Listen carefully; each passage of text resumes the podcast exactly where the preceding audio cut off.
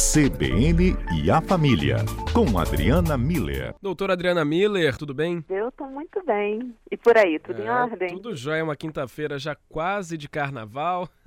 Não é? então, com tempo tudo certo. bonito. Vamos ver é. se se mantém durante Ah, tomara que continue, né? né? Pelo fim de semana, pelo menos. Pois é, depois você atualiza a gente aí como é que vai ficar a previsão do tempo. Isso, pode deixar. Agora, doutora, a gente falando aqui de carnaval, é, são sentimentos bons, né? A gente já relaciona alegria, mas todo mundo tem os momentos também é, é, mais obscuros, né? Momentos de raiva, a gente acaba ficando com a cabeça quente, com os problemas é, do cotidiano. Mas tem uma forma de canalizar isso, fazer um bom uso desses sentimentos ao longo do nosso dia? Pois é, Lucas, eu acho que essa é uma pergunta importante, principalmente nessa época do ano, né? É, a gente buscar e treinar ter um equilíbrio emocional é importante em todos os momentos da vida da gente, né? Porque é isso que garante que a gente, que a gente consiga decidir e agir de uma forma coerente. É, então, isso quer dizer o quê? Depois a gente não fica lamentando o que falou, se culpando por aquilo que fez ou sentindo vergonha de alguma atitude que a gente tenha tido. Né? Quando a gente age de forma coerente, a gente garante que a gente vai estar bem, vai promover bem-estar, vai ter uma qualidade de vida, e isso tudo é resultado de um, um treino do nosso equilíbrio emocional. É, então, muitas vezes, a grande maioria das vezes na vida, a gente não, não consegue decidir quais os desafios ou as dificuldades que a gente vai ter pela frente, né? Então, hoje a gente não consegue antecipar o, que, que vai acontecer nem hoje, daqui a duas horas, né? Quem, quem dirá no futuro. Mas a todo momento, Lucas, a gente pode decidir como que eu vou agir e eu posso escolher a atitude que eu vou ter diante de uma determinada situação. Então, e quando a gente fala de decisão, de escolha das atitudes, a gente está falando de equilíbrio emocional. É, e aí fica a pergunta, vamos ver se os ouvintes compartilham com a gente algumas histórias, né, de quais as estratégias que cada um utiliza para conseguir fazer esse equilíbrio emocional, para controlar os impulsos, para equilibrar as emoções quando elas vêm, né? Então, Uhum. quem quiser participar, Claro, pelo WhatsApp da CBN, que o ouvinte já tem, mas a gente repete para quem ainda não, anotou, para quem ainda não botou ali, é, é, não cadastrou, ah, o WhatsApp e, e também o Telegram da CBN é o 27992994297. É claro que todas as participações a gente vai trazer aqui para conversa também, né, doutora? Agora, para a gente pensar antes de agir, vale aquele é, contar até 10, por exemplo? Para, respira fundo, conta até 10, isso ajuda na decisão? Pois é, Lucas. É, eu acho que é importante a gente treinar, né? E, e o, esse, tra, esse tal do treinamento, é, é, ele parte de algumas compreensões que a gente precisa ter. Eu acho que a primeira compreensão é que a, a emoção é uma energia psíquica. Então, ela sendo uma energia, ela vai promover movimento, ela gera uma ação. Então a gente precisa ter noção disso. As emoções, elas são o motor inicial, a, a ignição do nosso processo de agir, né? E a gente também precisa entender que existem emoções positivas e negativas. O que, que eu quero dizer?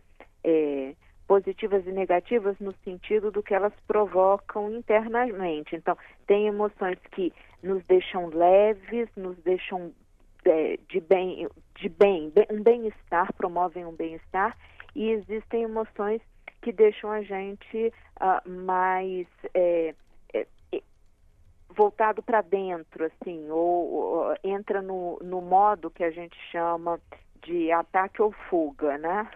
Então, uhum. é, as emoções positivas calma, felicidade, admiração, encantamento. Então, tá vendo? São emoções que fazem o olho brilhar, a gente ficar bem, né?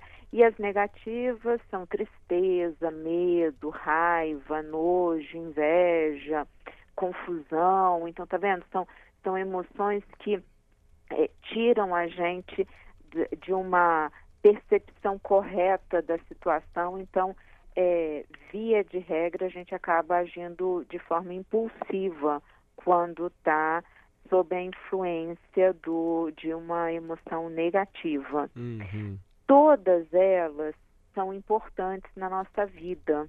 Elas, cada uma tem uma função específica, ou seja, elas têm um porquê e um para que existirem.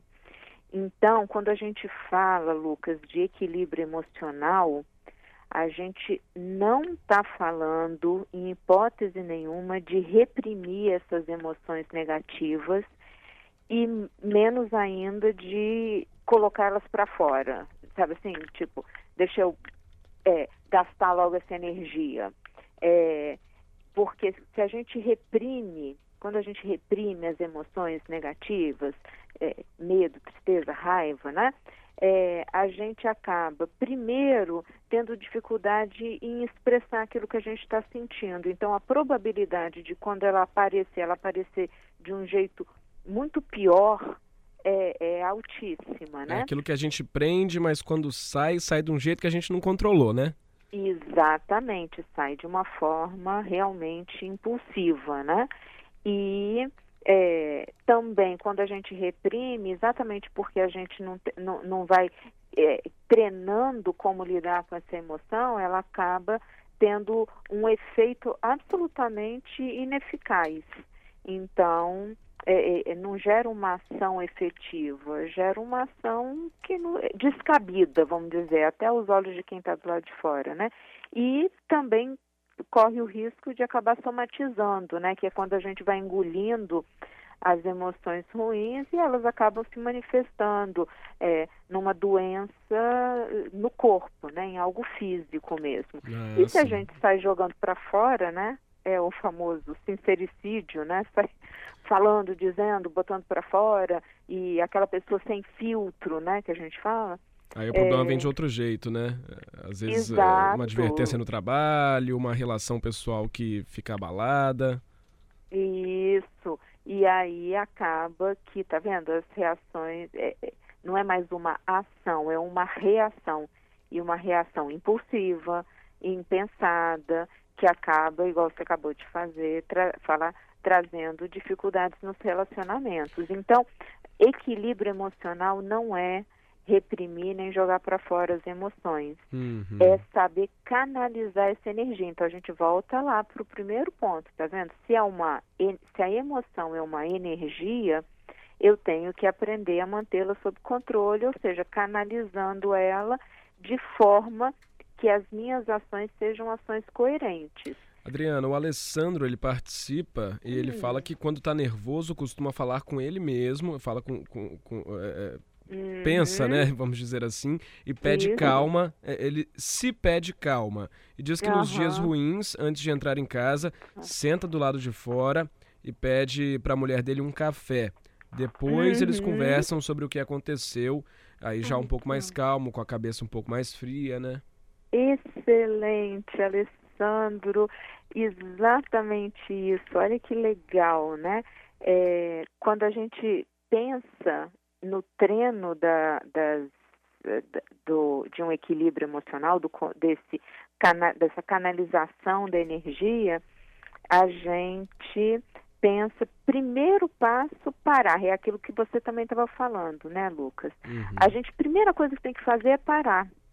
A segunda coisa é respirar, é, que é o que você chamou de contar até 10. né? É, pode ser, né? para e conta até 10, a gente está nesse momento de respirar. Tem que ser uma respiração consciente. Eu vou parar e eu vou prestar atenção na minha respiração, né?